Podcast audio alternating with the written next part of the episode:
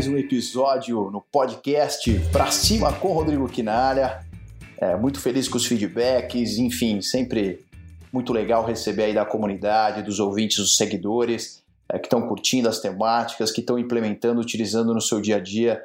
Isso fortalece e faz com que nós abracemos cada vez mais forte é, nosso projeto. É, queria também já deixar minhas redes sociais. Quem quiser me seguir, tá por dentro de novidades, enfim. Instagram, Rodrigo Quinalha Oficial, Rodrigo Quinalha Oficial no Instagram e Rodrigo Quinalha também no LinkedIn. Pessoal, queria dar continuidade. O último podcast nosso, uh, nós falamos de seis pontos e eu tenho mais alguns pontos para a gente falar um pouco sobre quais são os sinais vermelhos para os investidores, ou seja, o que pode afastar investidores do seu negócio ou criar pontos de risco no início da sua empresa. Né? Mais importante do que criar regras aí bem sucedidas, é, olha o que fazer, eu acho que é mais importante destacar com experiência prática o que não fazer. Vocês sabem que nós temos investimentos, eu participei pessoalmente de dezenas de investimentos eh, de gestão de alavancagem de empresas digitais, startups eh, no Brasil e também que foram internacionalizadas fora. Eu posso trazer para vocês realmente experiências bastante reais e práticas. Se seguir a risca, o risco de write-off de falência é muito grande.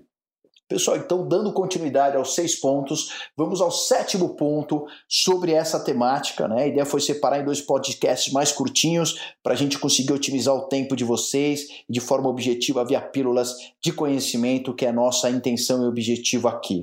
Planos de marketing fracos ou nulos, é muito comum né? As startups elas devem ser escaláveis, rentáveis, ter receitas recorrentes que sejam replicáveis, né? Vídeo, Netflix, Spotify, né? e que tenham impacto.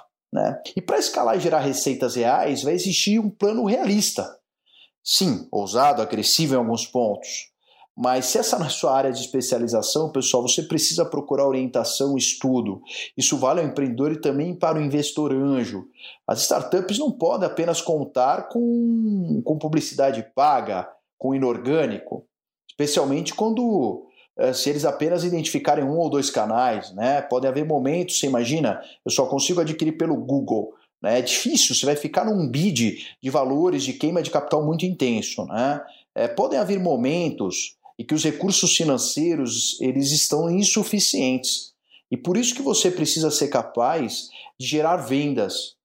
Ou seja, de retroalimentar de alguma forma com reinvestimento também o negócio, para que ele se some entre orgânico e inorgânico né, na aquisição de clientes. Uma coisa importante é os lucros e as margens eles vão ser sempre muito maiores quando o empreendedor consegue navegar com diferentes canais de vendas, né?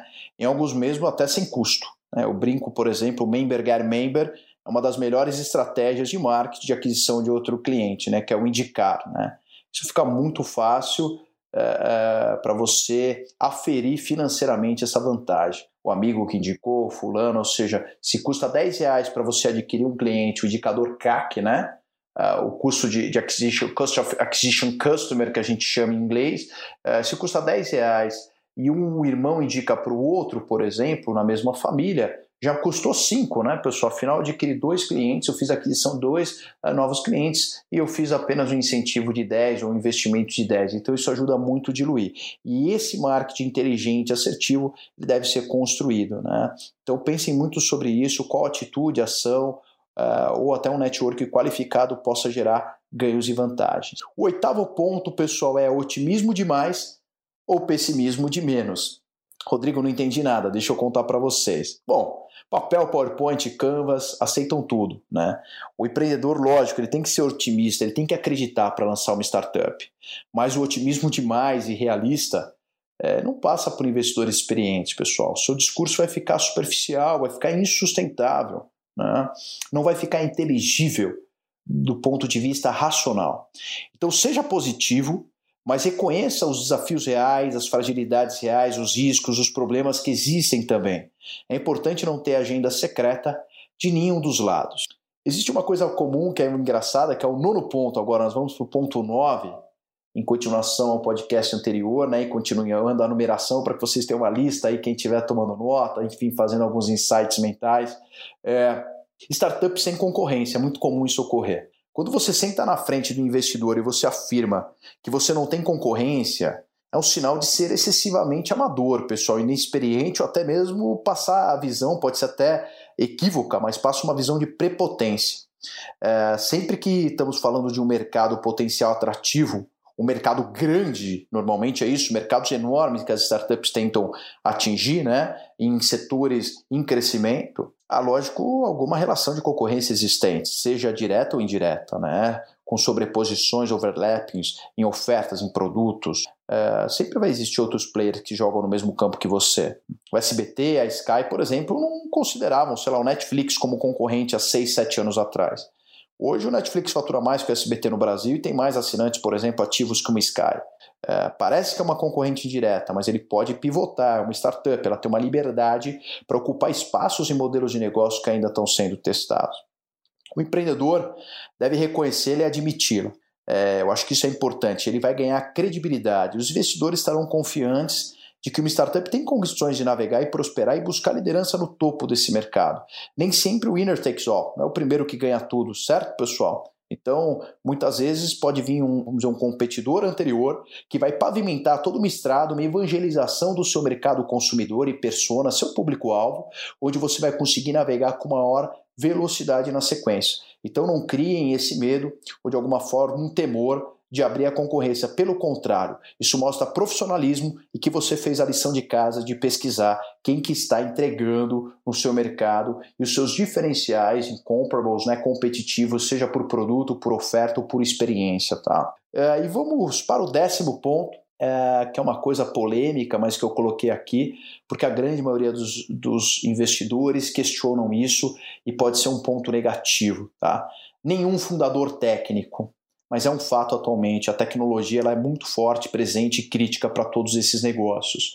Nenhuma startup escalável e com alta tecnologia sobrevive sem um empreendedor ou alguém que esteja skin the game com conhecimento uh, na causa, né, no nicho, no mercado e um técnico engajado.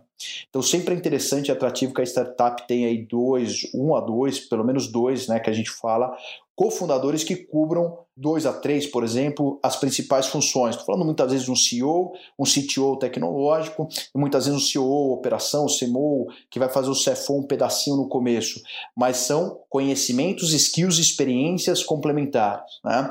E, logicamente, esse conjunto de habilidades necessárias que vão fazer o alicerce, o apoio ao business. Né? Ah, então, equipes complementares e engajadas são sempre bem vistas e tenham atenção a quem vai ser o head, o cabeça, a inteligência master da sua empresa no quesito tecnologia. Pense o seguinte: sua empresa é uma empresa de base tecnológica, é, com escalabilidade, é, com crescimento muito rápido, com entrega de valor perceptível ao seu cliente final, com quebra, com uma disrupção na experiência. Sem dúvida, a tecnologia é o grande aliado, ou talvez seria, é, eu até ouso falar isso atualmente, um dos principais instrumentos de surpresa positiva para aquisição e competitividade no mercado. Não tem como fugir disso. E para finalizar, pessoal, vamos para o nosso décimo primeiro ponto. Eu disse para vocês que eu ia dividir realmente para ficar dois podcasts, a gente soltar devagar, para vocês irem digerindo. Eu achei legal dividir. A nossa ideia é essa, 10, 15 minutos de papo. Uh, e o décimo primeiro ponto é muito ou pouco capital. Parece meio maluco isso. Os extremos são perigosos. A gente diz que a má utilização de fundos e captações de capital anteriores, ou seja, é, uma má utilização do que já foi, foi destinado. Né? O poder de execução sobre o capital uh, não soube destinar corretamente, fazer a alavancagem necessária, aplicar o capital a favor do negócio. Esse pode ser mais um sinal vermelho que os fundadores podem realmente não saber o que precisam, seja para mais ou para menos, na hora de pedir capital às vezes estão distantes da realidade, isso pode ser um tiro no pé. Lembre-se, pessoal, antes de pedir capital, tenha um planejamento estratégico muito afiado na mesa para que você tenha uma claridade que você vai precisar para realizar o seu drive nos próximos 18 e 24 meses. É um período como benchmark, como boa prática de mercado. E todo investidor gosta assim. Procure empreendedor arrojado, mas que seja efetivo e realista. É, não pode ter só a cabeça nas nuvens, ele precisa trazer o pé no chão. Né? E, e, não esqueça que você pode levantar capital adicional em mais rodadas. Então, se queimar seu nome da sua empresa na primeira rodada, pode ter certeza que não haverá segunda. Né?